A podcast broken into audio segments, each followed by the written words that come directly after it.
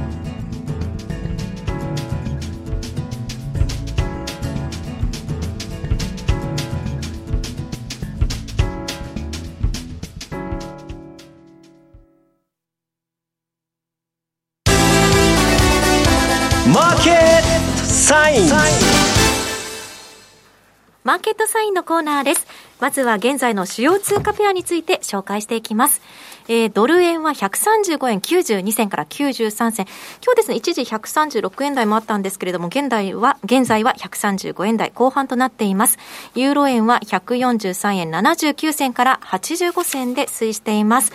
今週の為替市場、今後のポイントについて、津田さんにお話ししていただきます。よろしくお願いします。はい、エビス天井研究20年ですけど、あ長い。エビス天井、エビス天井と。まあ、あの、今年も、今年というか次の1月もちょっと注目なんですけど、その前に今週の振り返りからいきたいと思うんですけど、はい、えー、まず、えー、6日の火曜日には RBA、えー、豪州の中銀の会合がありました。はい、で、会合では0.25%の利上げ。えー、そうですね、2.85から3.1と。で利上げは8会合連続で0.25幅っていうのは3会合連続。なんかせこいよね0.25そうですね、まあ、ここでやはり、えー、ニュージーランドとの差が出てきたということなんですけど、まね、でまあ、ここはまあポイントは声明ですけど。ただですね今後さらに金利を引き上げると予想しているという見通しは維持してるんですね、で、利上げ停止観測っていうのが事前にマーケットの中ではあった中で、一応こういった文言が出てきた、追加利上げを示唆したということで、まあ、大変、えー、5ドルは大変通貨でちょっと下げ止まって、まあ、戻してきたかなという感じ、まあ、弱いんですけど、うん、で、タイドルでは上値切り上げということで、資料を持ってきたのは、まず 1, 1番ですね。5ドルストレートというふうに言われてるやつですけど、じわじわ上げてきてはいるんですけど、やはり、えー、ポイントとなるのは200日移動平均線、うん、まあ、200日ですから、まあ、約1年間、1年弱の市場参加者のコストと見ていただければいいんですけど、上げてきてもまたここは超えてきてないと。なんかチャートの波形見てると、ニュージーランドの方が元気がいいよね、そうですね、まあ、200日を超えてきてるんですよね、うん、ででこれが0.69とか0.6907ぐらいが200日の基準値なんですけど、えー、上げてきてる、下値しっかりとはいえとも、なかなか上は、えー、抜けきらないということですから、下は0.6650、上は0.697、えー、6907。えー、ぐらいでじわじわ来てると、まあ、上に行ってもちょっと知れてるかなと、特に5ドルなんかシーズナルでいうと、12月はあんまりですね、波長的には、うん、まあ、ランダムといいますか、ニュージーランドドルほど強くはないと。そうあの動きが分かりにくいよね、ねシーズナル、まあ、行ってこいが多いので、まあよまあ、想定通りというか、事前、えー、傾向通りかなという気はするんですけど、えーまあ、ただ、しっかりはしてるというのが5ドルストレート。で、えー、翌7日水曜日は BOC、カナダ中銀の会合がありました。で、ここでは0.5%の利上げを決定して、3.75から4.25ということになりました。利上げは7回合連続。えー、ただ声明ではですね、これまでの政策金利はさらに引き上げる必要があると予想してるっていうのが前回まであったんですけど、うん、これが削除されました。で、政策金利を引き上げるかどうかは、えーまあ、状況を見て検討すると。うんまあ、これはもう基本的には鳩ですから。鳩ですね。はい。で、大円で、カナダドルは大円で下げて、えー、まあ、例えばドルカナダなんかは上げてると。いう状況になって、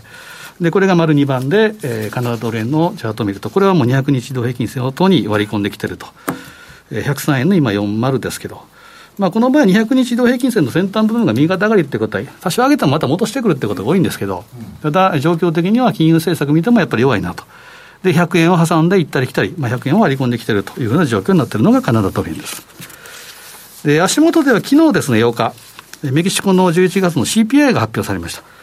で、事前予想を下回る結果になったということで、えー、まあ予想は7.93のところが結果が7.8。まあそれでも CPI がもう8%弱、7%あるっていうことはすごいんですけど、はい、えー、ただこの結果をもとに BOM は利上げペースを落とすんじゃないかということがあるんですけど、次週、えー、次回の会合が次週12月15日。うん。つまり15日の未明には FOMC が出てきますから、まあ、これを見ても、おそらく0.5であろうというのがコンセンサスですけど、まあ、アメリカを見てっていうことですから、まあ、インパクトは、えー、ちょっと弱いかな。えーまあ、利上げペースを落としてくるのは、まあえー、ほぼ想定、えー、脳内、えー、想定内かなというのが見てます。で、メキシコペースのチャート見ていっても、これもですね、200日移動平均線、これも、えー、まだ上、上向きではあるんですけど、やはり11月10日の CPI ショックからどんと下げて、ドル円と同じような形、まあ、基本的にはもう、まあ、鏡相場。が効いとるよね、このチャート、ね。ハイドルではですね、そんなに、えー、動いてはないと言いますか、そんなに下げてはいないんですけど、やはり大円相場ということで、ドル円で円高フローになってるということで、メキシコペソ円も下に向かって。で、一時7.5を超えて上かなとと思ってたところがですね、ちょっと流れが変わってきてる、景色が変わってきてるというのがあるので、うん、M200 日が大体6.72、えー、ぐらいということですから。まあ、年初来というか、去年、一昨年ぐらいから私はメキシコペソという話をしてたんですけど、うん、一旦ここあたりは逃げてもいいかなと。なるほど。まあ、相対的に言えるのはですね、やはり年末ですから、何があるかわからないと。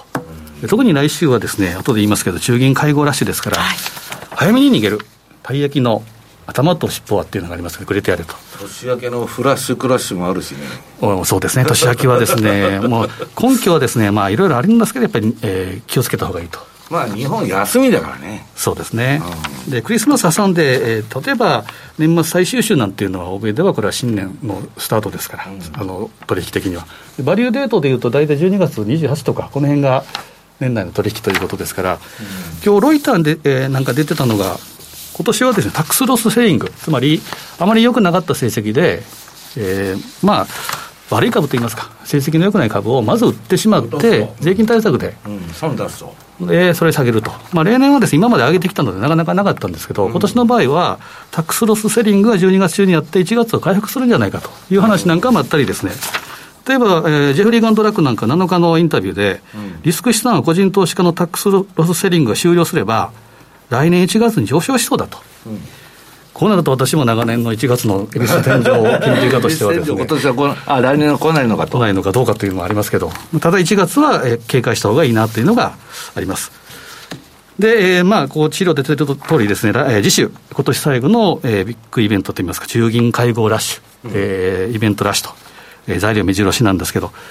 まあ、えー、時系列でいうと、12月13日火曜日、えー、私が一番注目しているのは、えー、アメリカの11月の CPI。はい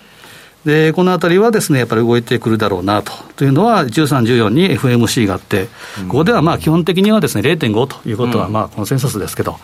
えー、まあ、ワンイッシュということで、タ,、えー、ターミナルレート、うん、えー、これがどうなるか、えー、このあたりがポイントになってくると思います。で、えー、まあ、順番でいくと、15日もこれも重なっててですね、BOE、ECB とね、BOE とね、あと BOM、メキシコ衆議院なんかもあるまあ、15日。でその次は19、20で日銀があるんですけど、まあ、これはまあ一応スルーでもいいかなというのがありますけど、まあ、来週は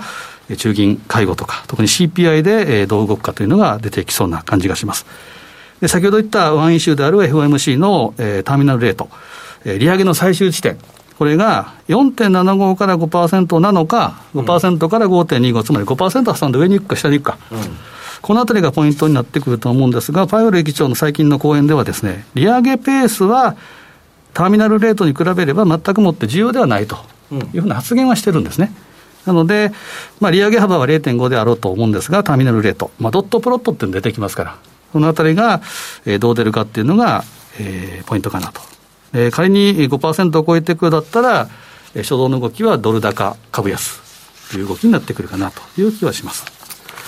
で、注目はこの中中銀会合ラッシュなんですが、次、え丸5、先ほど言った CPI の動きでですね、ちょっと傾向を見ると、今年1月スタート100とした、これ、大変通貨の指数チャートなんですけど、うん。まあ、じりじりやはり上げてきて、11月10日の CPI ショックでどんと下げてるというのがありますけど、うん、全般的にはですね、株はまだまだ日米ともに回復してないんですけど、大変通貨は日銀がこういった状況ですから、えー、基本的には上げていってきてると。で、やはりここではターニングポイント、えー、下げてきたものが上げる、上げてきたものが下げるというところが CPI には、の発表に、えー、起点になりやすいというのがありますけど、やはり12月13日。えー、傾向でいうと、下げてきたものが一旦上げてきてもおかしくないなというのもあるので、まあ、このあたりは15日未明です、午前4時、FMC、このあたりの一つの大きな材料になるかなというふうに見てます。そこで見たいのがドル円の冷やしチャートですけど、これはですね、まあ、基本的にはだらだら下げてきてはいるんですけど、ポイント2つ、えー、まずプラスマイナス2シグマのスクイーズ、力を溜め込むサインが出てきてるっていうことで、まあ、今は仕掛けづらいですから、CPI の前だって FMC の前に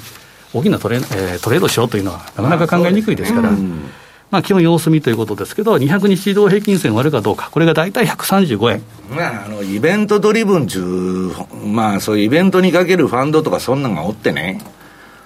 あれ、やる人もいるんだけど、大体成績が悪いと。そうですね。で、大体出ても何でもそうだけど、あの、乱高下して終わっちゃうみたいなね。売ってやられ、買ってやられになりますし、そうそうストップロスなんかもヒットしやすいということですから。そんなね、でかい材料があの出るんであれば、その後にに、えっと、1週間でも2週間でも1か月でも上がっていくような材料が出るんだったら、出てから乗ったらいいんですよ。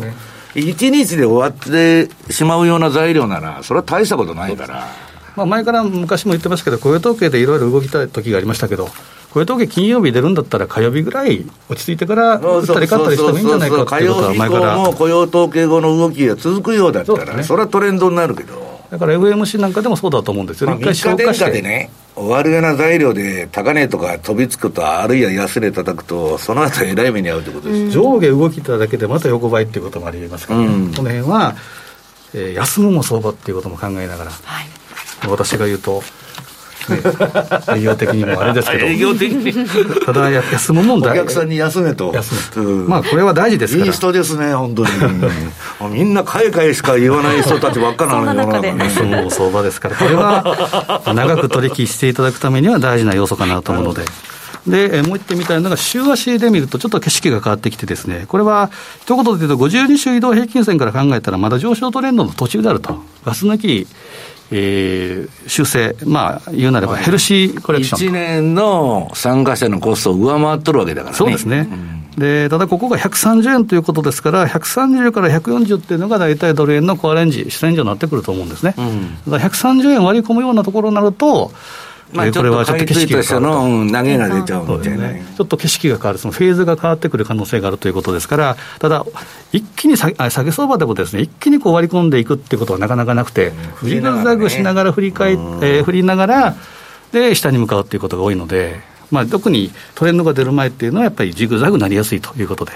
えこの辺は西山さん言った通り、売ってやられ、買ってやられならないように注意しなければいけないということは、一つ言うことは、来週、イベントラッシュですから、とにかくシートベルトはしっかりするということが大事かなというふうに思います。うん、そうですね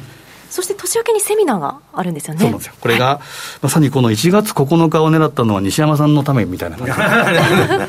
これがですね、良い恵比寿の日ですけど。東海恵比寿の前の日ですが。そうです。まあ、9日、10日、11日、3日間実は、松田さん、あるんですよ、お祭り。はい。で、ここの9日ですね。はい。2023年1月9日、月曜の祝日です。えー、ラジオ日経共催マネースクエア2023新春特別セミナーです。視聴方法は YouTube ライブとなっています。えー、出演者は西山さん、東さん、高尾さん、津田さんなどになっております。お申し込み方法は、ラジオ日経のホームページ、あるいはマネースクエアのホームページでお願いいたします。えー、改めてどんな内容になりますか、津田さん。そうですね。これは今年も実は西山さんとも一緒にさせていただいたんですけど、はい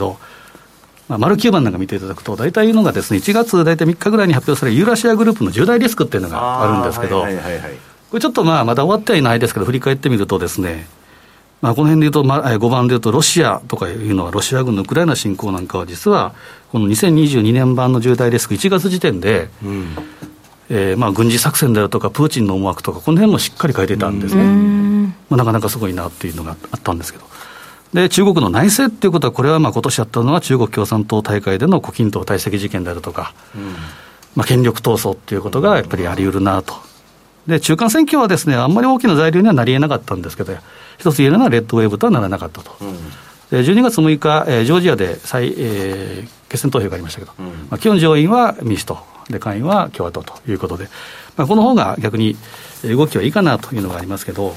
まあ、次は2024年、トランプがどうなるかどうか、このあたりがポイント。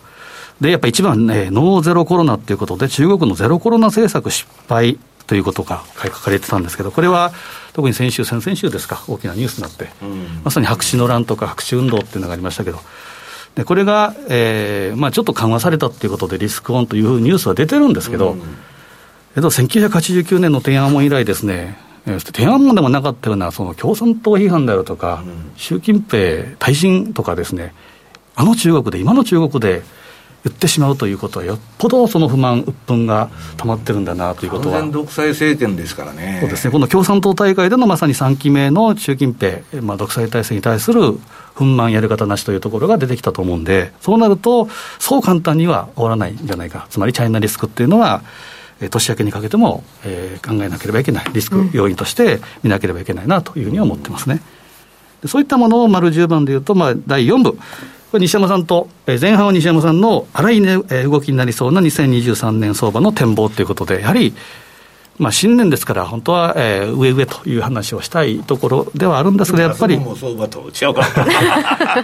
基本1月は本当に休んだ方がいいとは思うんですけどね、ただ、2023年相場っていうのは、普通に考えれば楽になりそうな、はい、えー、ところですから、西山さんに話していただいて、えー、後半パートでは、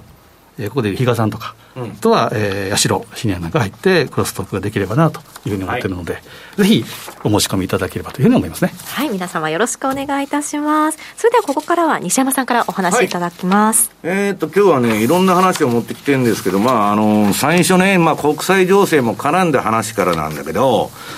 えー、っとね、ゴールドの謎の買い手が判明したと。で、これマーケットで結構話題になってて、えー、っとね、金をね、いきなりね、先月300トン買った、その投資家がいると。300トンうん、これ、あの、緑の棒グラフを見たらいかにでかいかなんだけど。伸びてますね。なんじゃこらと。はい。で、みんな、おおこれなんかだ、誰が買っとるんや、みたいな話で、はいはい、したら、えー、それが今週判明しましてですね、えー、中国が買い手だったと。で、まあ、裏で買っとるのは別として、公式に3年ぶりに、まあ、金を買ったことが確認されたと、はい、いうことなんですよ。で、背後で何が起きてるかちょっとね、まあ、あの、ぼーっとしてると世の中気づかないんだけど、よく見てると世界って今激変してるんですよ。今までの秩序がコロッと変わってる。はい、で、その3ページの、えー、っとね、習近平がムハンマド皇太子に会いに行ったと。まあ、事実上のサウジの、まあ、トップですよ、権力者。で、何しに行ったんだという話なんですよ。で、まあ、石油、エネルギー対策で中国とその協力してやるっていうのはまあ当たり前な話なんだけど、背後にはもう原油の決済、原建てでやれと。あるいはね、まあユ、ユーロはまあ、従うかどうかわからないけど、まあ、多国通貨建てでも、いいじゃないかみたいなね。要するに、ドル石油本位制の終わりの始まり。要するに、まあ、海外でペトロダラーっつうんだけど、あの、昔は金本位制だったの。はい、通貨の発行っていうのは金の裏付けなくと、ないとできなかった。だから戦争しようにも、金がなくなったら終わるんですよ。金の裏付けないとダメだから。だけど今、あの、えー、ニクソンショック以来ね、1971年の。えー、いくらでも臨電機回して、金と交換しなくていいから、ね、やり放題なんですよ、はい、だからインフレになっちゃうんだけど、最終的には。そういう体制がね、あのー、ニクソンショック以来、ドルはただの紙切れだったのが、石油代金っていうのはね、 SWIFT ちゅう決済システムを通じて、ドルでないとダメだちゅう取り決めのもと動いてきたんですよ。それがもう、この前のね、ロシアのあの資産没収騒ぎから外貨準備もね、没収だとかもう、ドルの、えー、安全性というか、まあ、ドルに代わる通貨は今ないんですよ。ないんだけど、ドル自体が自滅してるわけ。で、まあこれ、ペトロダラーの終焉になるんじゃないかと。で、その、非米連合というかね、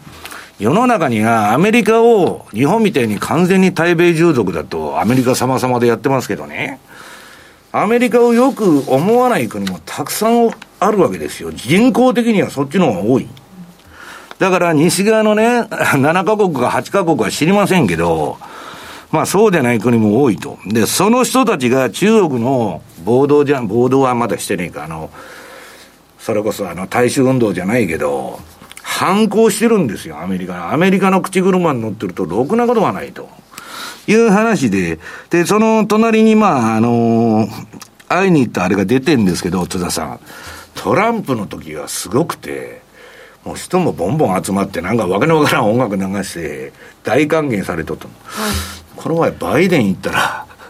なんじゃこれ、しらーっとした人も誰もいない。この習近平の時はもう熱烈歓迎すごかったですね。で、今度は、また国家流してバンバンバンバンやっとると、もう明らかに、そういう、恣意的にやってるわけですよ。そうすごい。うん。でね、まあ中国はそんな感じで、次、4ページ。これね、えっと、ロシアは、まあ、金本位制というか、コモディティバスケット制というかね、要するに原油から何から通貨から、まあ、ゴールドと紐付けようと、昔のね、えー、秩序ある金融の世界に戻そうとしとるわけ。日本みたいにね、量的緩和ね、死ぬまでやるととか、そういうことを、不健全なことはやってないわけですよ、逆に。で、これさ、あの、クレディ・スイスのゾルタン・ポズサーっていうのは言っとんだけど、もしプーチンがね、ペトロゴールドっていうのをは、えっと、石油と金を紐付けるみたいな、まあ、金本位制の方にやる宣言をすると、金が急騰する可能性がありますよと。いや、急騰するって言ってんじゃないですよ、皆さん。その可能性があると。で、それが西側の銀行を潰すだろうって言っとる。で、今ね、我々、私もね、CFD だとか先物とか、紙のゴールドを取引してるわけ。あれって、ETF でもいいんだけど、本当に、金の裏付けあるんかいと。ドルと一緒でねえのと。実は発行しとるだけで紙で、何の担保もないんじゃねえのと。いうのが昔から言われてて、はい、まあ今のところ別にそういうの取引しててもね、私もやってるんであれなんだけど、究極は心配な人は現物で書いて言われてるんですよ。現あの現物の金を持ちなさいと。そうじゃないと、はい、紙で過剰に発行されてんだけど、それ、世の中の金の残高以上のあれが発発行されてるんだから、はいはい、どっかで、インチキやってる連中がいるわけでしょ？だから気をつけなさいよと。ポーズさは言ってるわけです。で、まあこれがね、ロシアがそういう金と原油を連動する動きを決めたことで、金を決済媒体として復活させるんだと、これから。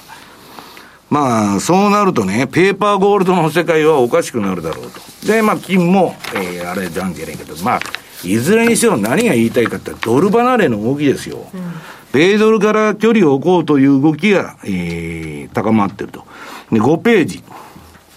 このまま日本であんま報道されてないんだけど、夜中にニュースが飛び込んできてバンバン来るわけですよ。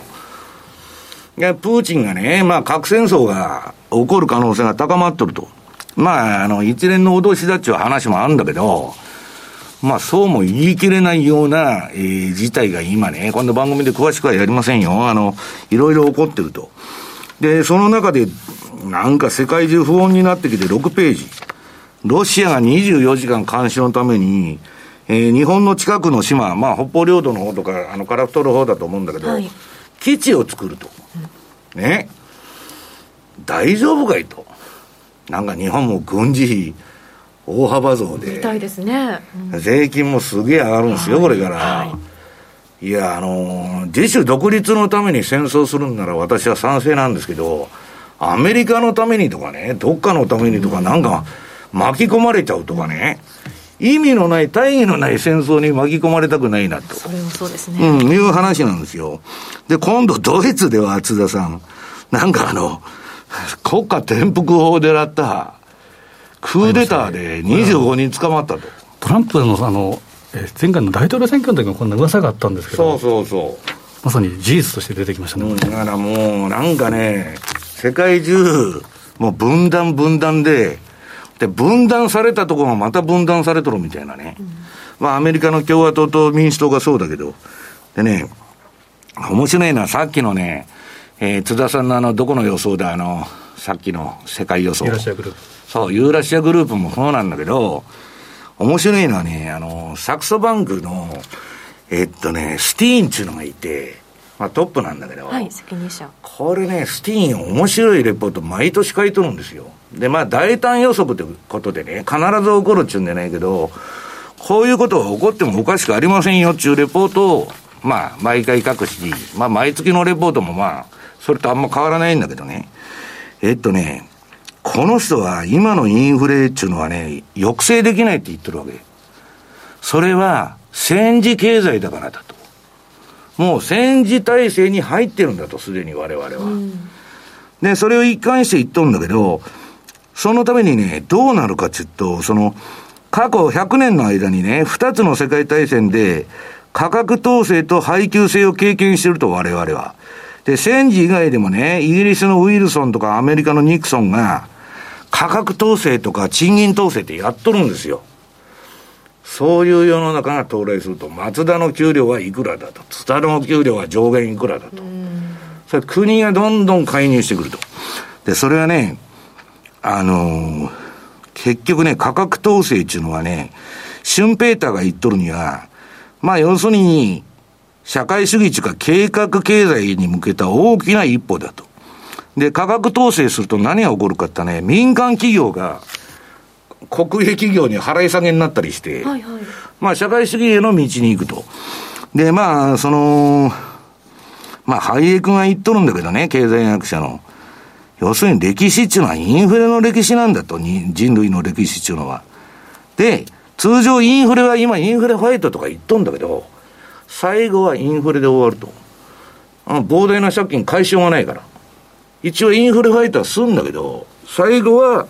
えー、松田さんの飲んでるその水一本1万円ですと。高い。いう世界で借金を減らすと。うん、いうことになるんじゃないかと。まあ、スティーンは言ってるわけですね。で、8ページ。これまあ、インフレがね、今もうピークアウトしたと。まあ、短期的には確かにそうでしょう。まあ、それは私もそう思うし。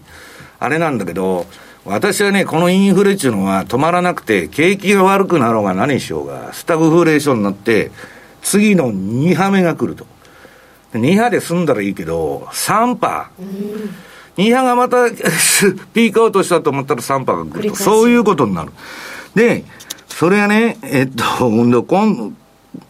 今度あの、今、ゼロコロナの、あれで、中国が解除するっていうんで、中国株がえらく上がってるんだけど、はいはい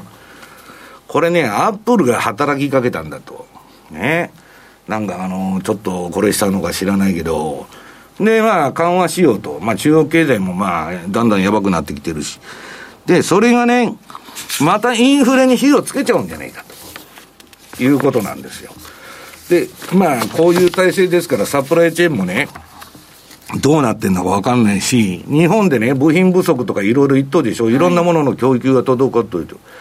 誰も日本に部品なんか持ってこないんですよ。海外で売った方が高く売れるから。わかります、はい、日本のこの円安で、あんな儲からんとこで商売してられるとかってことで、日本のメーカーはもう海外で全部。だから、もう、経済っていうのはね、いろんな、もうマネートークスって金がものを言うんですよ。有利な条件のところに行くに決まってるんですから。で、えー、っと、この9ページ。今、韓国でね、なんかこのレゴランドっていうのが、レジャー施設、レゴの。はい。債務危機だと。どうなっとるんだって、これ、ブルームバーグの記事なんだけど、まあ、ソウル市内から電車で行ける韓国の、うん、テーマパークが、債務危機に陥ったと。なんじゃこらと。で、これはまあ、ブルームバーグのその、記事の説明の中に書いてあるんだけど、まあ、ルービニがね、こういう問題がもうずっとこれから起きてくんだと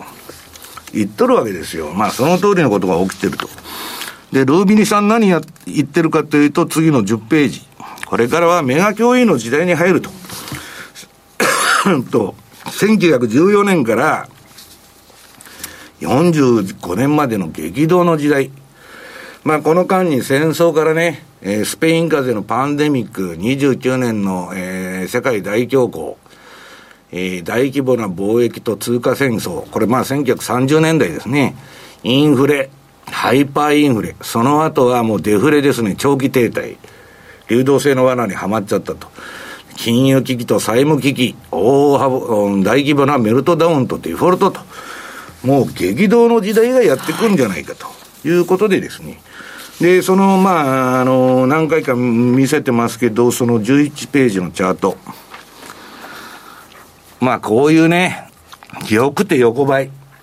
そんなにね、株はちょっとしばらく期待できないんじゃないかという時代に入ってるということですね。はい。はい。ここまではマーケットサインでした。ここでお知らせです。電話でラジオ日経の放送を聞けるラジオ日経テレドームサービスが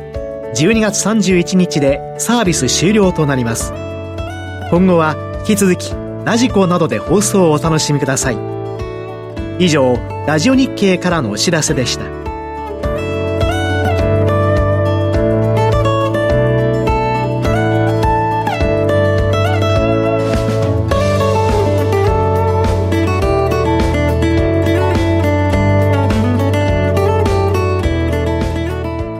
ここでお知らせです。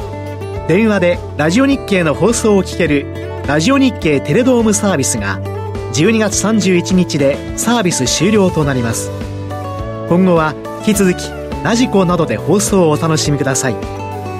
以上ラジオ日経からのお知らせでした。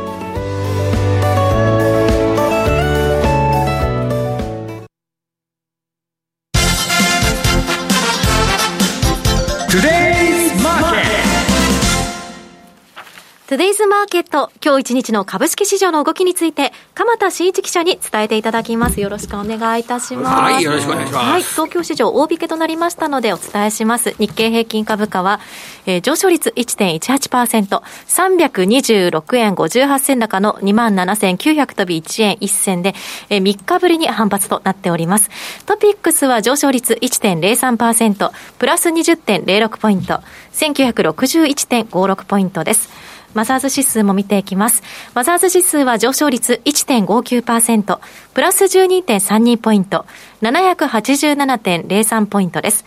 東証プライムの売買高は概算で11億2500万株。売買代金は2兆9321億円。値上がり銘柄数は75.5%。1387銘柄。値下がり銘柄数は20.2%。372銘柄。変わらずは4.1%、77銘柄となっています。業種別の動きも見ていきます。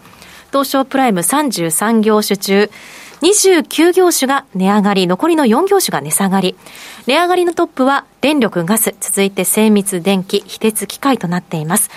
値下がりのトップは山の工業、続いて空運、石油、建設となっています。えー、3日ぶりの反発日経平均となりましたけれども。アメリカ株高受けて高い。はいはい、流れを受けて高くなったということですね。だからもう、株価を考えた場合、やっぱり来週ですよね。その、ね、西山さんからもお話ありましたけれども、来週のその FOMC で来年の金融政策ですとかっていうのを踏まえて、えー、どんな運用方針をするかという形なんで、今はもう一日一日、その日その日、えー、とりあえず、その日の動きはありますけれども、それが長いトレンドになるっていう考え方はちょっと無理ですよね。やっぱり来週一回見ないといけません。まあなんか野球で言うと消化試合やっとるみたいな。いやいや、オープン戦です、オープン戦。オープン戦か、まあ来週本番だから。そうそう、来週から本番に入ると。でね、はい、ちょっと気づいたことがあるんですけどね、はい、来週もちろん FOMC、あの消費者物価指数、はい、もちろんこれ、関心があるのは当然なんですけれども、日銀短観の発表があります。あ、そうですね。はい。いつもこれ日銀短観っていうのは、あの、ね、10月1日とか、7月1日とか、4月1日ですとかの発表なんですけど、1月1日に発表するわけにはいきませんね、やっぱりね、簡単に。ということで、12月の調査の日銀短観っていうのは早く発表して、で、来週発表される。12月の14日、えー、水曜日です。朝です。でね、これで、はい、まあ、業況判断指数は、あの、悪くなる。あの、製造業で悪くなって、おそらく非製造業は、あの、結構人の移動が活発なんで、非製造業は良くなる。というようなことが言えるんですけど、経常利益の見通しがですね、利益の見通し。これが、うん、為替レベルの取り入れ方によっては、増益率が高くなるという可能性が出てくる。で、実際に10月の1日に9月調査の日銀短観が発表された時に、その為替レベルの円安への修正によって情報修正されました。で、ちょっと見てください、このチャートを日経平均の。はい、10月1日の日銀短観の発表の後、株価は、日本の株価はどうなっているかということを、このチャートとかで見れますか、10月1日から。10月1日ですよね。あ、上げてますよね。ねはい、10月1日から結構株価って1か月ぐらい上げてますしばらく上昇基調ですよね、はい。今回も同じことが起こるなんてことは言いませんよ。はい。それはもちろん今。だけど、10月の日経平均のパフォーマンスっていうのがね、すごく良くなったんですよ。はいはい、それも、特に10月1日の日銀短観の発表の時に発表されて、そして、世界の経済っていうのは良くないっていう状況の時に、あら、ジャパンの日銀単価見たら、ジャパンのカンパニーは利益見通しが増額修正じゃないか。なんてジャパンは強いんだっていうことで10月の1日から株価が上がってるんですね。はい、だから、来週の日銀単価を、これを見て、日本が他の国よりも良い環境にあるのかということを認識するということ。これ大切なんじゃないかと思います、来週。まあ、世界の動きはね、もちろんあのね、ね、あの FOMC や消費者物価指数、来年の金融政策、ここがポイントになってくるんで、それはそれで抑えなければいけないとして、他の国と比べて日本はどうなのかっていうことを日銀短観で確認するということ、これをメッセージとして伝えたいと思います。はい。えー、日経平均株価は昨日がおよそ1か月ぶりの安値ということで、まあ、あの、はい、これ、だから一日一日取り出すと、はい、あ、下がったり上がったりするんですよ、うん、でも下がっても戻ってきてるっていうのが最近の動きなんですね。はい、だから、ここで重要なのは、トレンドが発生するかどうかなんですよ。これから。で、それを意味で、やはり、あの金融政策を、あの、来週見なければいけない。うん。で、一つの数字としてはですね、はい、あの、私の方からは、あの、FOMC のインフレ率の予想値。これはあの PCE のデフレーターですけれどもね、これは、えー、数字を確認しておきますと、9月の時のあの見通しでは、えー、総合で来年、2023年、2023年の PCE 価格指数、PCE デフレーターと呼びますけれども、総合で2.8%上昇。で、コア、食料とエネルギーを除く部分で3.1%上昇。これが9月時点の FOMC の来年の予想値でした。これが上がるかどうかで、えー、9月と比べた FOMC の物価に対する考え方の変化がわかります。これが上がる、結構上がるっていう状況になると、来年の金融政策は、ちょっと、あのー、引き上げ幅が予想よりも大きいのかなという、そんな意識を、うん、えー、身につけていこうかなというふうに思ってます。来週にかけては、まずその FOMC とアメリカの指標、そして日銀の単価の発表ということそうですね、順番で言うとですね、はい、順番で言うと日銀単価、はい、そして CPI の発表。はいあれ？違う ?CPI の発表が先です。CPI が先ですね。火曜日、アメリカ時間の火曜日 CPI。はい、えー、それで日銀単価。はい、それその晩に FOMC。はい、だから結果的には、FOMC の結果公表前に、あんまり大騒ぎはできないですね。そうそうそう、最後、誰があるか分かんないけど。だって CPI の発表の後に、次の日に FOMC の結果公表ですから、うん、それで CPI だけで、株式をたんまり買い込むなんてことは、これはないでしょうね。えー、だって、それで FOMC の結果で、また慌てなきゃいけなくなっちゃうといけないんで。でね、15日ですから、木曜日の明け方、そうですね、15日の午前4時、ね、日本時間でいうと、あのー、あのもう朝の4時っていう感じになりますね、はい、あの、ちょうどワールドカップなんかもやってるかもしれませんけど、ね、その頃ね。決勝トーナメントは土日しかやってないですね。あ、そうなんですか。そうなんですか。じゃあ、3つのイベントの結果をきちんと見極めながら、はい進めて大切なことですね。あの、来週また金曜日、西山さんのお話を伺うのを楽しみにしております。鎌田さん、ありがとうございました。はい、ありがとうございました。それではここからは西山さんにアメリカ市場の見方伺っていきます、はい、ちょっと今日このコーナーが長いんですけどね、はい、えっと資料がちょっと多くなっちゃってまずはねアメリカ今楽観的ですごくもうね年内波乱なしっていう人が多いんですよで、まあもう、ファンドとかも動きが止まってきてるし、もう休暇シーズンなんでね、さすがにまあ、あの、全くあんまり動かないか、あるいは、その、ボリュームのないとこ、流動性のないとこ、めちゃくちゃ動いたりもするんだけど、まあ大丈夫だろうっていう話になってるの。で、これはね、CNN の恐怖と欲望指数が、えー、なんだっけ、この、ブルーのライン。はい。で、SP500 が、えー、っと、赤のラインなんですよ。今もう欲望ゾーンにバーっといっとるんだけどね。上がってますね、はい。去年までみたいな70代には入らない。この前70で止まっちゃって、今あのー、なんだっけ、50いくつまで下がってきてんだけど、なんかね、あのー、この恐怖と欲望指数を見ると、まあさすがに70っていうのはね、もう押し戻される。いろんな懸念材料があるから、そうそう楽観的にね、えー、バンバン、えー、欲望、強欲の90まで上がるとかね、この恐怖と欲望指数が。そういうことはないと。だからまあ、今日の朝の時点で57なんだけど、まあ70から押し戻されてるっていうのは今のパターン。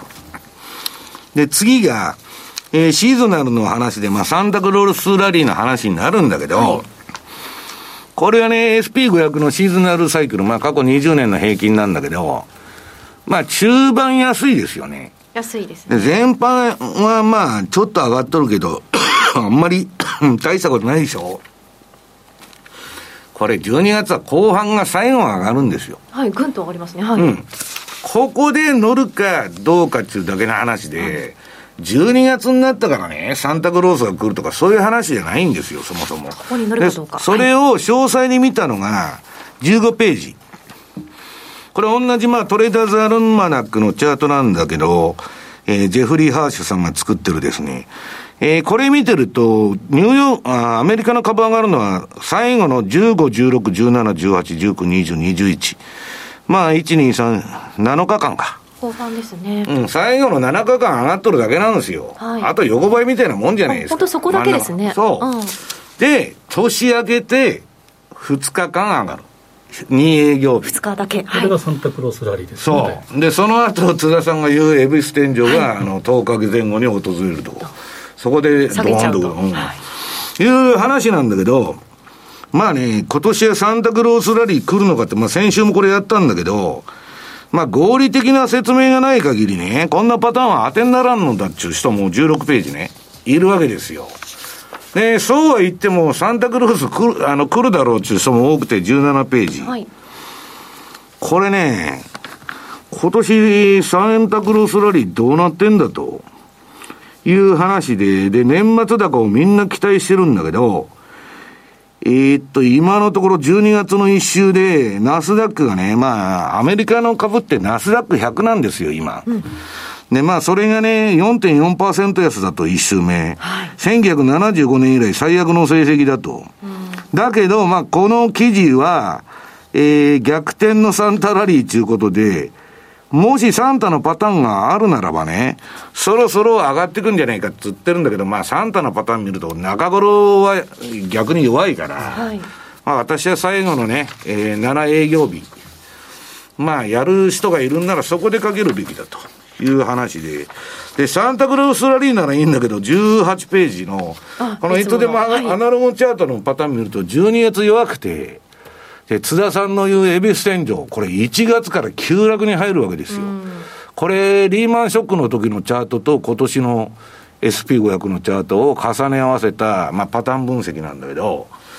これ、この通りいくと、津田さんが言うエビス天井で1月はえらいことになると。片落ちです私もね。20年近くですけど、やっぱり1月っていうイメージないんですよね。今まではジャンナリー、まあ、エフェクトっていうことで、まあ、1月とか上げ昔のね、何百年中、えー、チャートパターン見ると1月はまだ高いんだけど、はいもう近年は全然ダメだ1ね。月は弱弱いってか悪いですね。で、まあそういう中でね、これ面白い記事書いてる人がいたんで持ってきたんだけど、えーっと、もうなんか買うもんがないっちゅう中でね、すごいまあ、ディフェンシブな弱気の見方ししてる、えー、ファンドがあってね、この人のレポート面白いんで私楽しみに読んでるんだけど、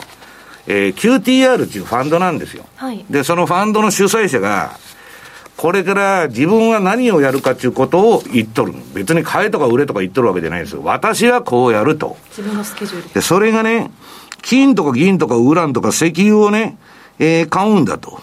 押したら買うんだって言っとるので、もう現物資産を買うと。まあさっきのスティーンでないけど戦時経済なんだからと。で、あとはね、株はジョンソンジョンソン。で、iShares 米国航空宇宙防衛 ETF。こんなもんがあるんですね。で、iShares のあとサイバーセキュリティテック ETF。まあ要するになんか変なことが起こると儲かる企業ばっかりですよ。戦争だとかね。えーそれにかけてると。で、まあ実際にこの人が推奨している、えーじゃあゴールドの動きを見てみようと。今これドル安と、まあ、あの、逆相関みたいになってるんだけど、ドルが売られたんで金もわーっと来て、で、私が言ってるようにね、金が上がるとか下がるとか予測なんかしなくてもいいこのこのチャートの通りやってたら黄色くなって売って赤くなったら買ったらそれは当然騙しも出ますよ、間違えたこともたくさん教えてくれるんだけどまあついていく方が楽だという話ですよ。で自分が相場感持ってあ金買おうかなと思ってじゃあどこで買うんだと。私はこれ赤になったら買うわけ、だか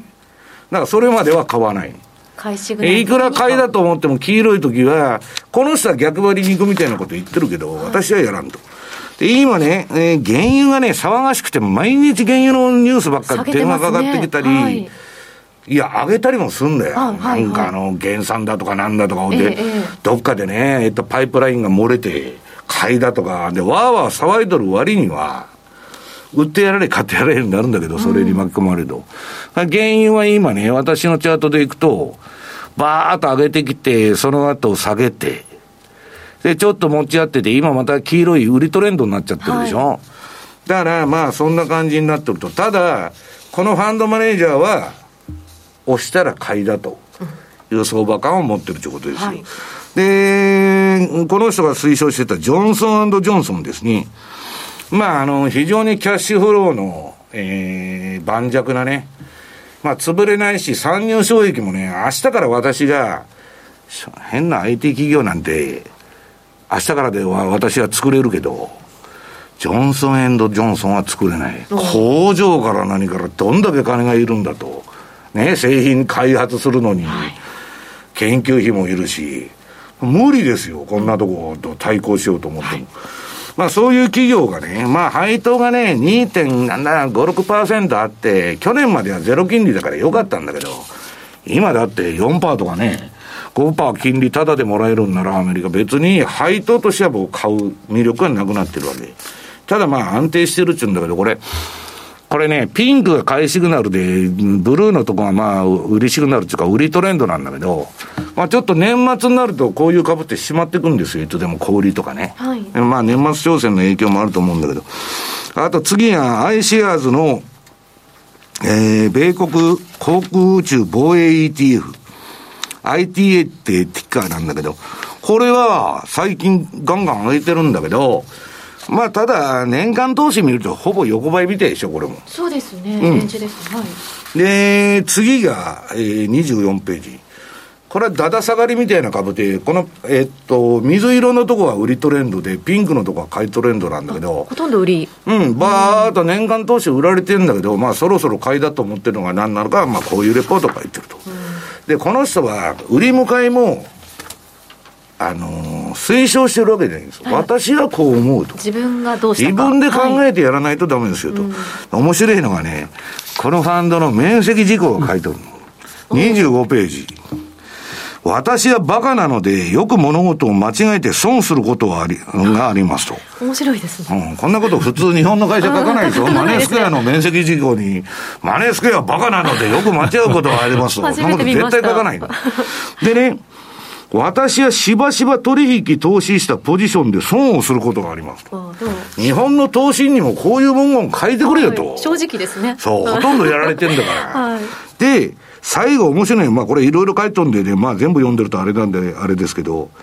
えー、最後のね、私は自分の開示について正直であろうと最善を尽くしましたが、私が正しいという保証はありません。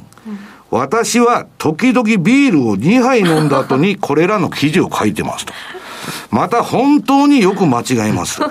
重要なことなので二度書いたって言っとんだけど。なんなんだろう、謙虚なんですかね。うん、そういうね。謙虚というか、まあ正直な。正直ですね、とても。こういうディスクレーマーを入れてほしいなと。面白いです。日本の投資のファンフネット読んでたって、そんなことどこにも書いてないですよ。私はよく間違えますと。新しい。うん。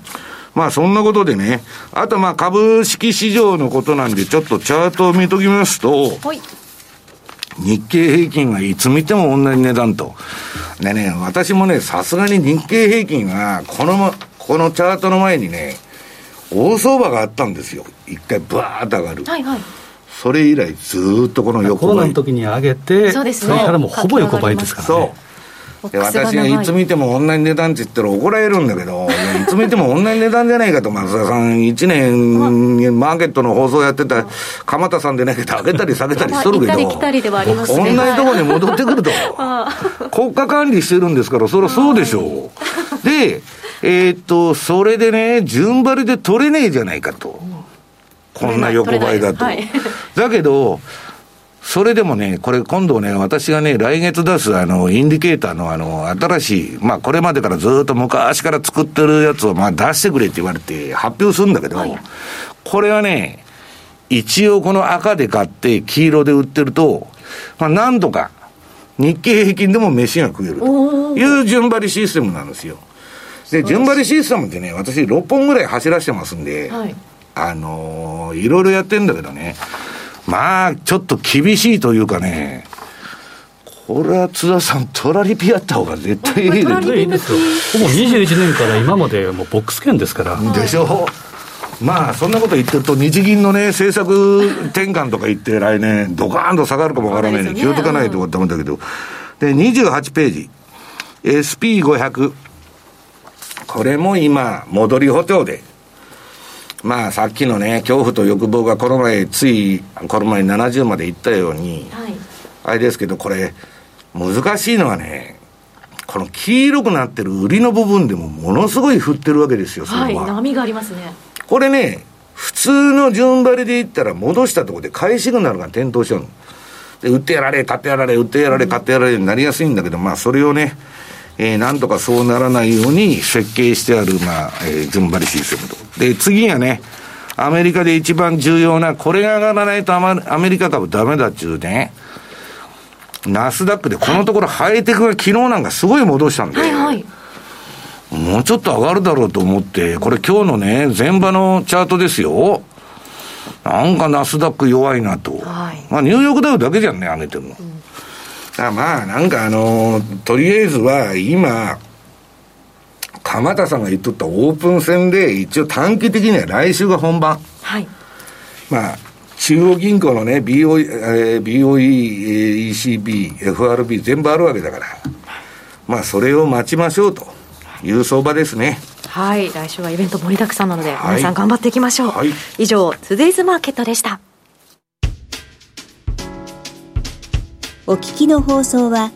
ラジオ日経です。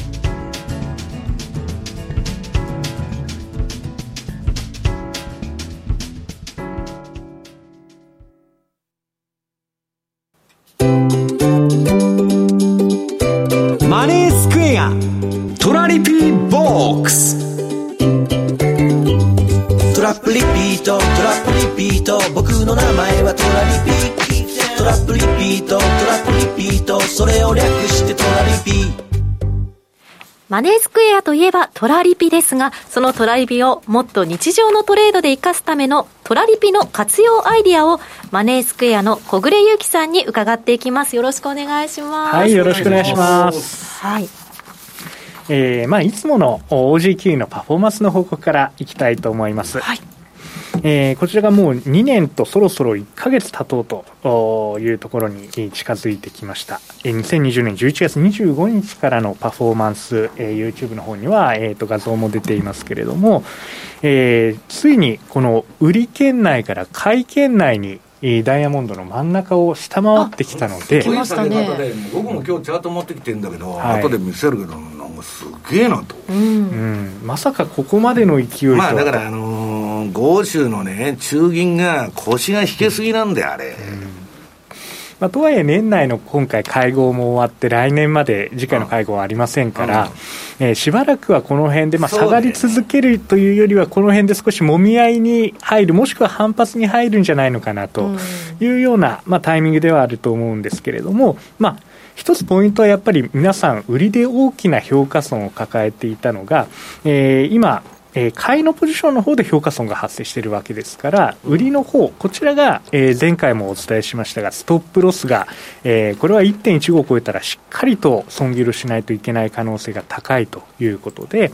えーまあ、売りポジションをヒヤッとした方というのは改めて毎回お伝えしていますが、OG9 以外にもドルカナダだったり、ユーロポンドだったり、おすすめの戦略ありますので、ぜひそちらに分散という考え方、あしっかり取っていただければと思います。はい。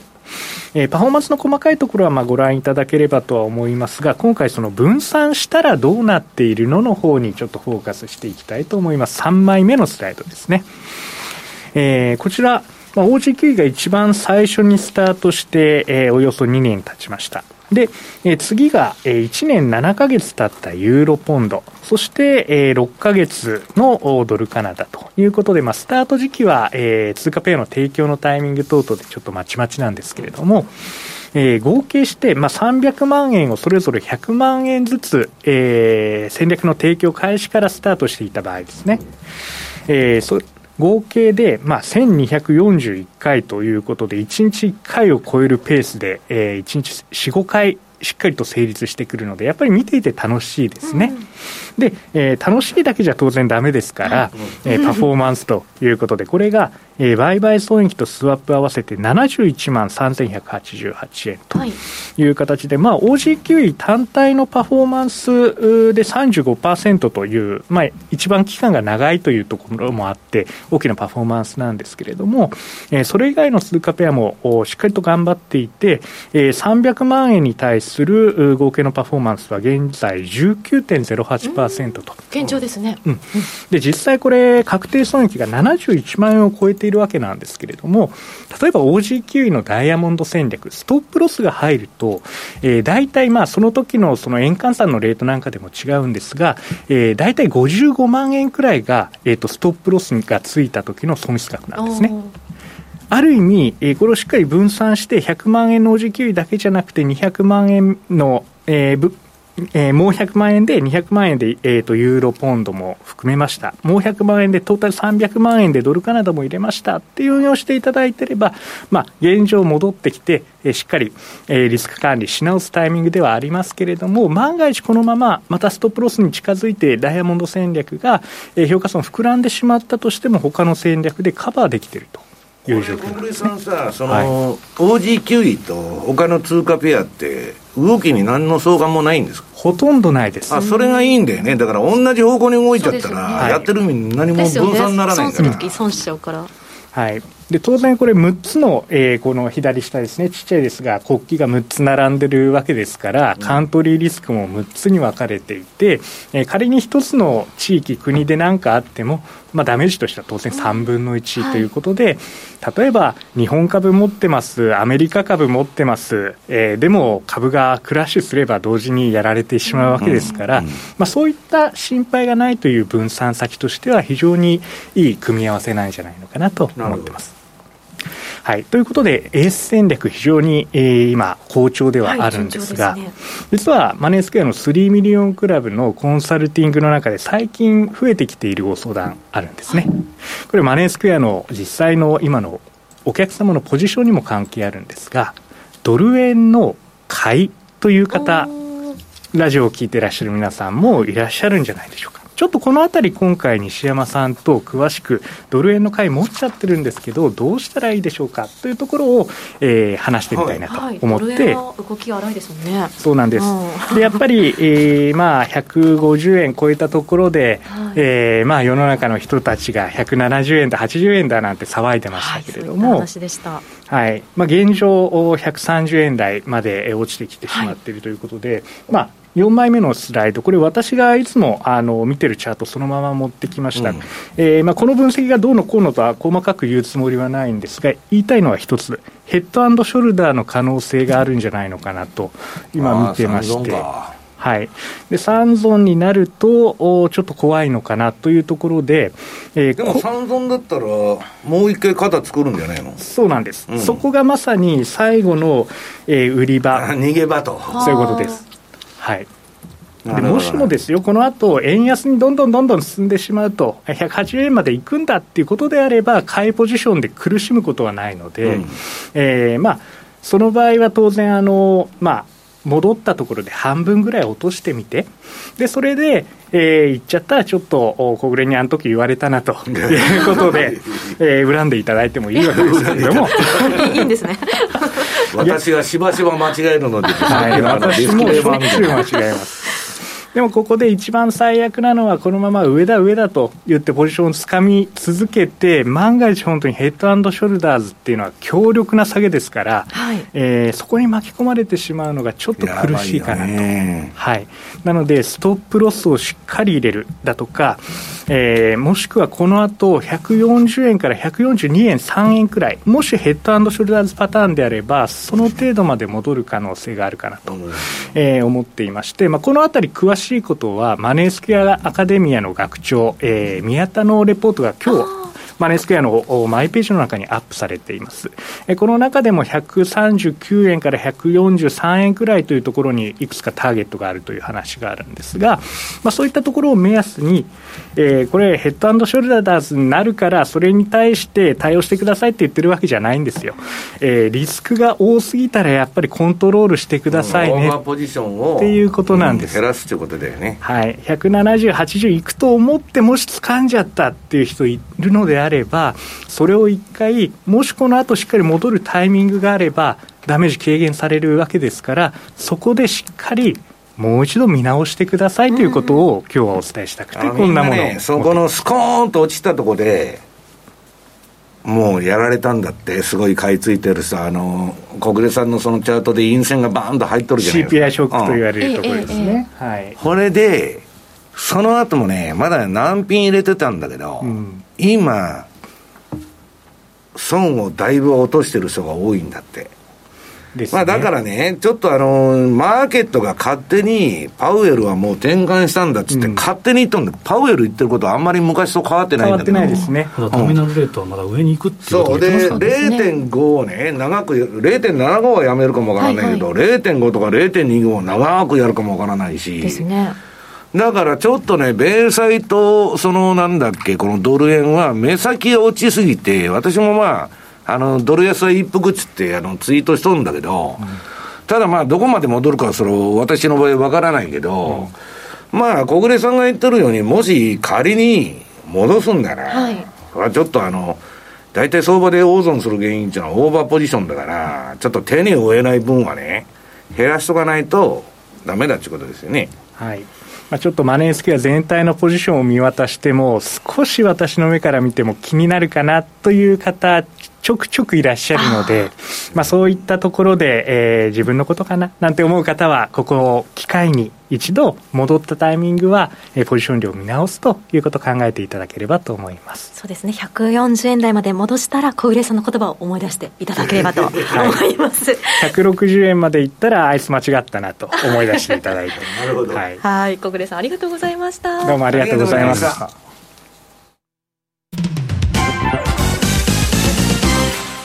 マネースクエア。マネースクエアといえば特許取得のオリジナル注文トラリピ。ですがトラリピだけではありません。資産運用としての FX を掲げ様々なマーケット情報や新しいサービスの提供を行っています。2022年10月10日には創業20周年を迎えたマネースクエア。そんなマネースクエアが今一番推したいのはトラリピ世界戦略。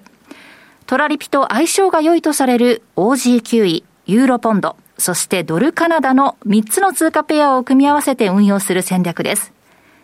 このトラリピ世界戦略では価格変動リスクを抑え、収益チャンスの増加を狙います。特設ページでは各通貨ペアで100万円ずつ、合計300万円で5年間運用した場合のパフォーマンスを公開しています。ぜひご覧ください。また、マネースクエアは、ウェブサイトやツイッターなどの公式 SNS を通して、運用に役立つ様々な情報をお届けしています。合わせてチェックしてみてください。マネースクエアではこれからも、ザ・マネー、西山幸四郎のマーケットスクエアを通して、投資家の皆様を応援いたします。毎日が財産になる、株式会社マネースクエア。金融商品取引業関東財務局長金賞番号第2797号当社の取扱い商品は投資元本以上の損失が生じる恐れがあります。契約締結前交付書面をよくご理解された上でお取引ください。お聞きの放送はラジオ日経です。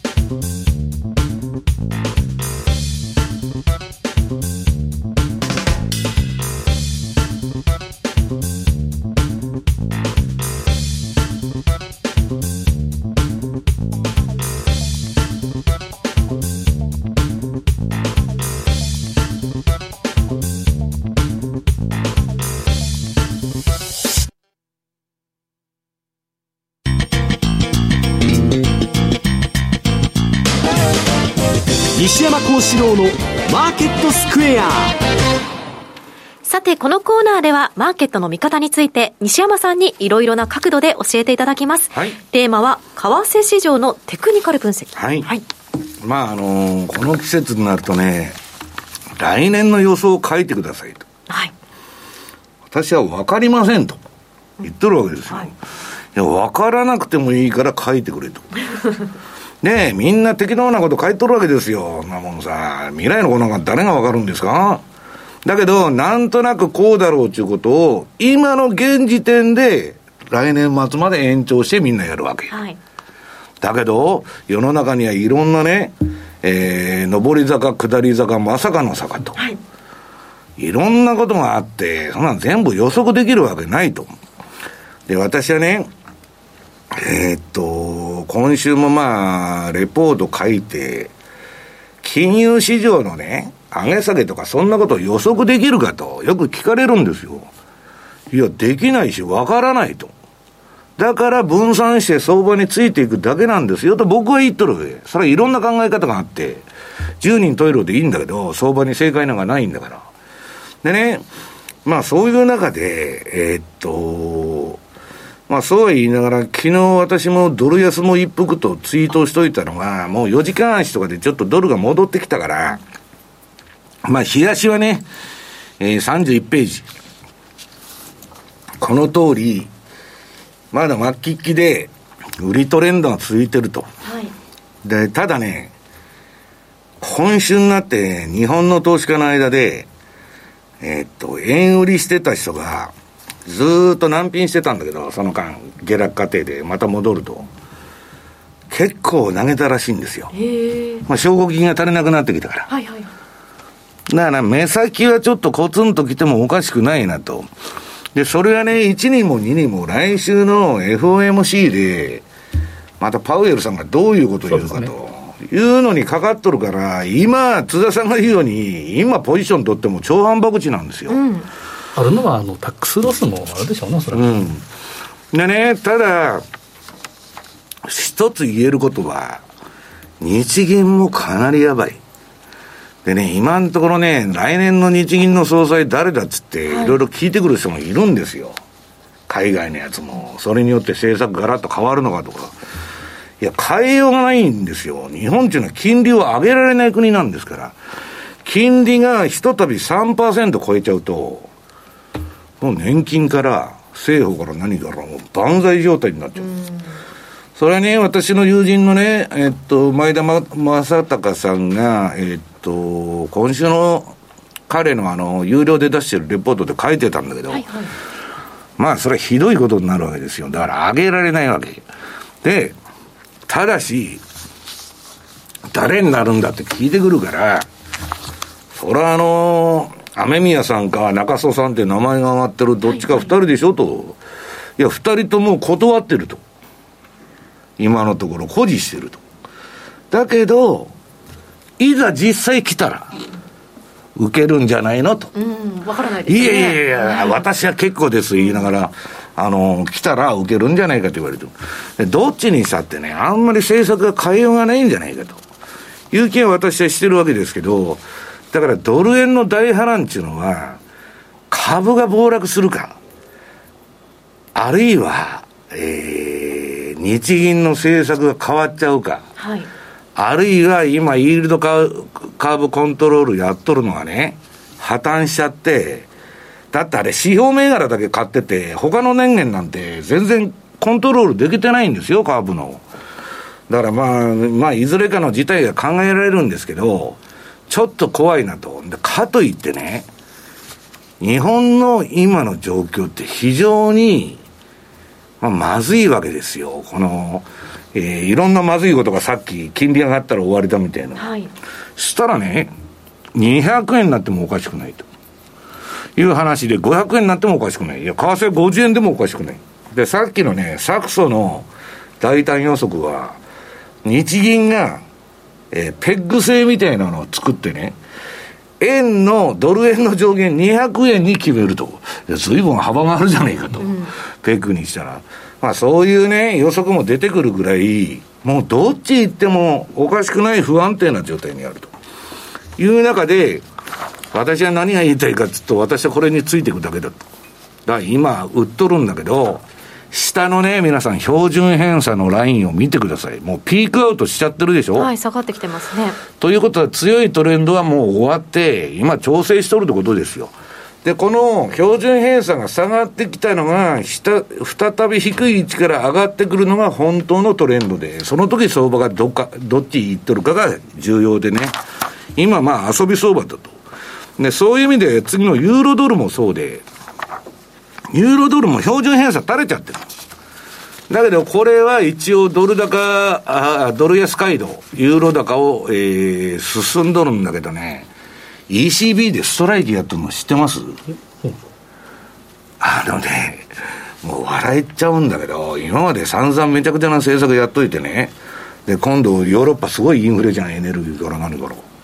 ECB の幹部とか職員がストライキやってんだって、笑いもんなんですよ。お前らさ、インフレを抑えられないってことかいと。だからストに訴えて。あの、アメリカの今ね、ニューヨークタイムズもストやっとるんですよ。もっと賃金上げると。一体どういう世の中なんだはい。という気が私はしとるんですけど、まああのーそれは置いといて、次、ポンド。これも今、ドル買い相場。はい、高くなってますね。だけど、標準偏差もう垂れちゃってるから、ここからはしばらく、まあ、揉み合って、まあ、FOMC の結果見て、それでトレンドが出るかどうかと。あるいは年明けのね、恵比寿天井でトレンドが出るかどうかというところだと思うんですよ。で、まあ私としてはね、ここ数日は本当つまらない相場だなと思って見てんだけど、もうこの標準偏差の動きで大体読めちゃう。ああ、これはもうトレンド何もないなと。で、34ページ。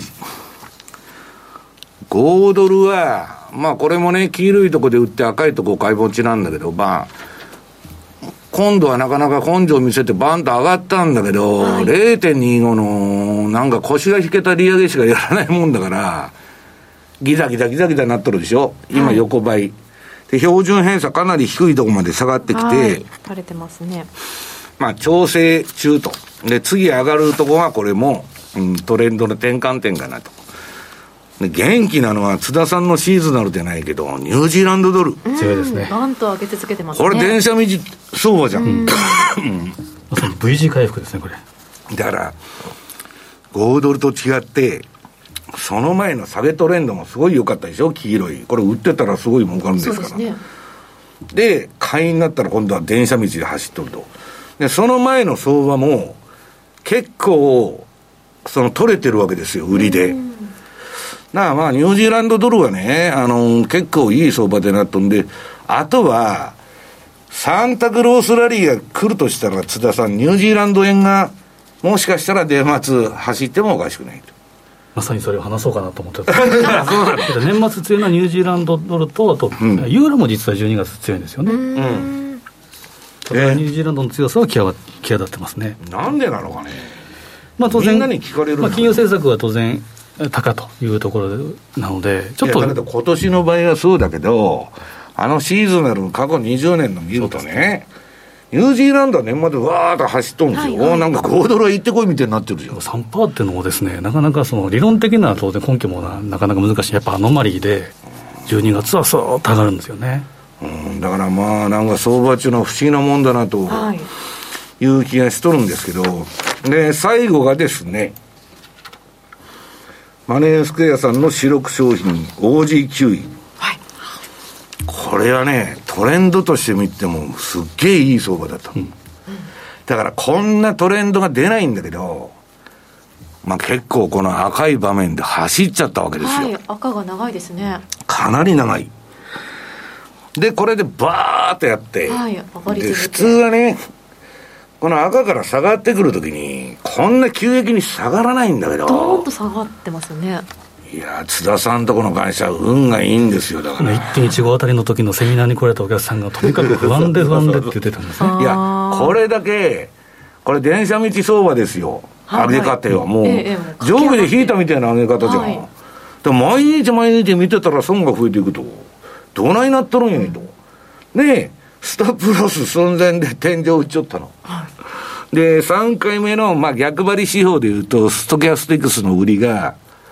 えー、3度目の正直で当たって、そこから、あの、ほぼ天井で出とるんですよ、そのシグナル。ええで、ガーッと未だに下げっぱなしなんだけど、すごい下げ方だな。なんかこの上げてる時のそのなんでだという話があってですね、じゃあじりじりじりじり上げてきたっていうのがあって、うんまあ下げは当然今、ファンダメンタルズを、えー披露してるなというのがありますけど、まあ、だから、そろそろね、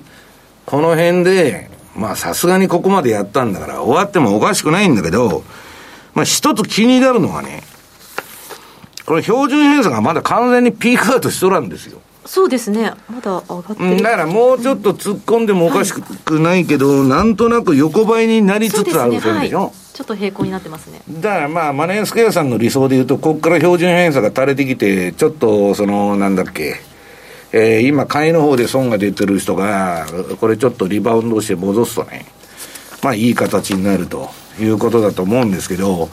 何せね、これからね、皆さん、その、私の周りももうみんな休み取っちゃって誰もいない。い早いですねや、早くないよ。外人は全部休んでるああそっかで、あの、我々は貧乏暇なしでね、年末も年始も働いてんだけど、なんかね、あの、出来高がものすごい落ちてくるの、流動性が。で、昔ね、私もね、相場の世界に入って、最初全然そんなこと知らないじゃん。クリスマス近辺に開けないとかしてたら、上司に怒鳴られまくって、お前はバカかと。なんでこんな時にポジション取ってると。それはね、当時ね、あのーいろんな取引が電話だったんですよ。で、あの、あの、その、ブローカーによっては本当にポジション取るのとか言っとるんですよ。で、それなんでかって言ったら流動性がないから、要するにビットオファーってあるでしょ売りとかいめちゃくちゃ離れてる。だからまあ、あんまりね、そういう時期に、まあ、津田さんが言ってたけど、まあ、休むも相場じゃないけど、休むんじゃないしに、ちょっと危ないから引いとこうと、いうことなんですよ。あとね、スワップがむちゃくちゃになるの。年末。で、そんなとこで長期のポジション持っちゃうと、めちゃくちゃなレートなんで、はいはいはいあれね、皆さんね、日本の会社でちゃんとした狭いスプレッドとかね、そんなもん出てるのは当たり前だとみんな思ってるでしょ？僕ら昔から取引してる人間にしたら、もうクリスマスとかそんなのなると、ぐわーって開いちゃうの。あとなんかことがあ起こったら、ブワーって広がるんですよ。だからよくあんなレート出せるなと思って、私いつでも相場を見てる。まさにリスクヘッジで小さ、本当に小さな意見にクジラが飛び込むようなことがクリスマス近辺ですから、上限にぶれやすいんですよね、やっぱり。だからまあ皆さんね、年末年始は気をつけていきましょうと。はい、休むということで、はい。西山さんありがとうございました、以上西山幸四郎の FX マーケットスクエアでしたお聞きの放送はラジオ日経です。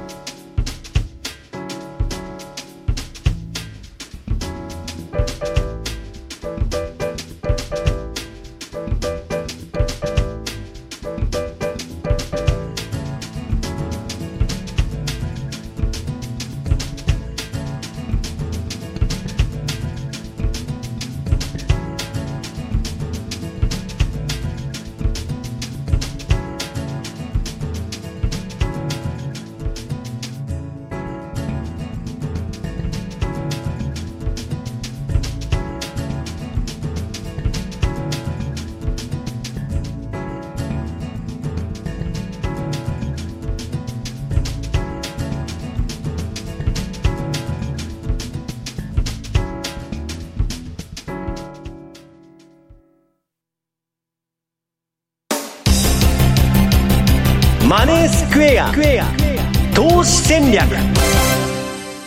さて来週に向けて投資戦略を伺っていきます。津田さんよろしくお願いします、まあ、来週というと繰り返しながら、もうイベントラッシュですから、盛りだくさん。もう休むも相場っていうのも、それはイベントでやれっちゅうのかと思ったら、休むもそうかまあ、と。我々も休まなければいけないんですが、ただ、まあ、稼ぐのはですね、さあの今年でいうと最後のチャンスかもしれないというところですから、ちょっとやっぱ注目したいのは、西山さんが先ほど話ありました、ニュージーランドドル、で11番、ニュージーランドドル円、えーまあ、ニュージーランドのタイドル、つまりストレートはとにかく強いというのがありますけど、このニュージーランドドル円に関してはですね、87円50の壁っていうのがあって、なかなか上に突破できない。ほぼ横ばいですな、横ばいです。まさに、えーまあ、ボックスなのか、もしくはこれ、三角持ち合いなのかというところですけど、まあ、抜ければですね、90円近辺まですーっといく可能性十分あり得る。で、抑えられても基本は下のしっかりで85円ぐらいまでは、えー、サポートされるだろうというのがありますけど、まあ、これは、えー、ニュージーランドは強くて、円は今のところはちょっと株安と同じように円高になっているということですから。えーまあ、横ばい、上に抜けるかどうか、ただ、えー、ここで見たいのはですね、えー、丸12番だけどあったシーズナル。で、これもですね、12月、まるまる強いってわけじゃなくて、えー、まあ、初旬から中旬にかけた一手こいなんですよね。一緒じゃん、これ、一緒なんですよ。まさにそうなんですよね。はい、で、今年に関しては、やっぱり、えー、12月の半ばに FMC も当然あって、来週ですね。で、12月16日が、あの、トリプルウィッチング、3人の魔女。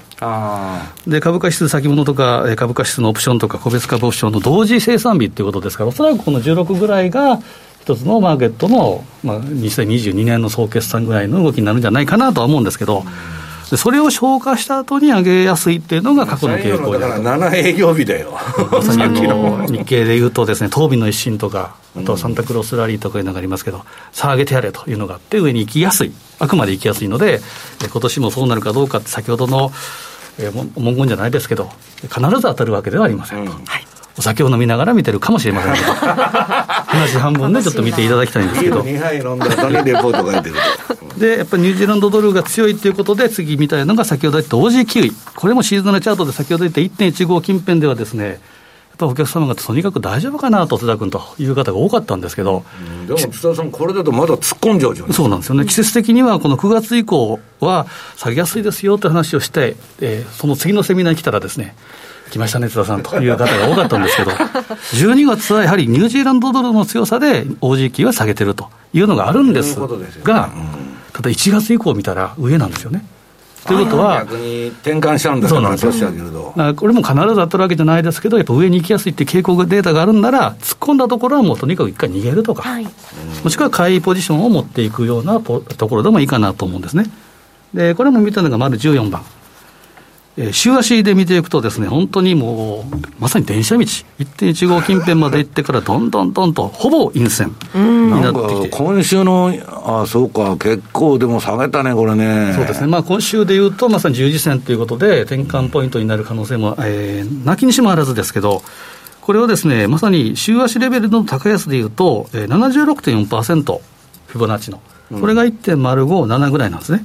でここでサポートされるかどうかっていうことを考えると、よく言うのは相場っていうのは価格分析であることと時間分析であると、うん、まあ、この掛け前、関数であるというのがありますけど、まあね、値段か日柄でもどっちかで調整すると、ねまあ、値段調整でいうと、このあたり、まあ、日柄調整でいうと、やっぱ繰り返しながら、やっぱ12月末ぐらいをめどに1回、うんうんえーまあ、売りで攻めてるんなら買いに変えてみるとか、うん、まあ、うまくちょっと一回逃げてみるとか。いうこともいいと思いますけど、そう一本上司にどんどんどんどんいくわけでもないというふうに見たほうがいいかもしれません。うん、なので、そろそろいいところなので、えー、このあたりは一回手じまうか、そろそろそーっと顔を買いを入れるか。ということもいいんじゃないかなと思いますね。もっと言うならば、ユーロポンドっていうのは、うち、世界戦略通貨でやってますけど、うんサッカーワールドカップは日本は負けて、ちょっと終わったような気がしますけど、ヨーロッパではまだ残ってますからね、しかも時間帯がニューヨーク時間、ロンドン時間ですから、はい、商いがとにかく少なくなれば、トラリピで仕掛けておくというのもいいかもしれませんね。じっくりコツコツと、はい。はい、えー、来週にかけてはアメリカの CPI そして日銀単価の発表 FOMC の結果発表とイベント盛りだくさんになっておりますので皆さん頑張っていきましょう、えー、今日のお相手は？西山幸四郎と。マネースクエア津田隆美と。松田智子でした。さようならこの番組はマネースクエアの提供でお送りしました。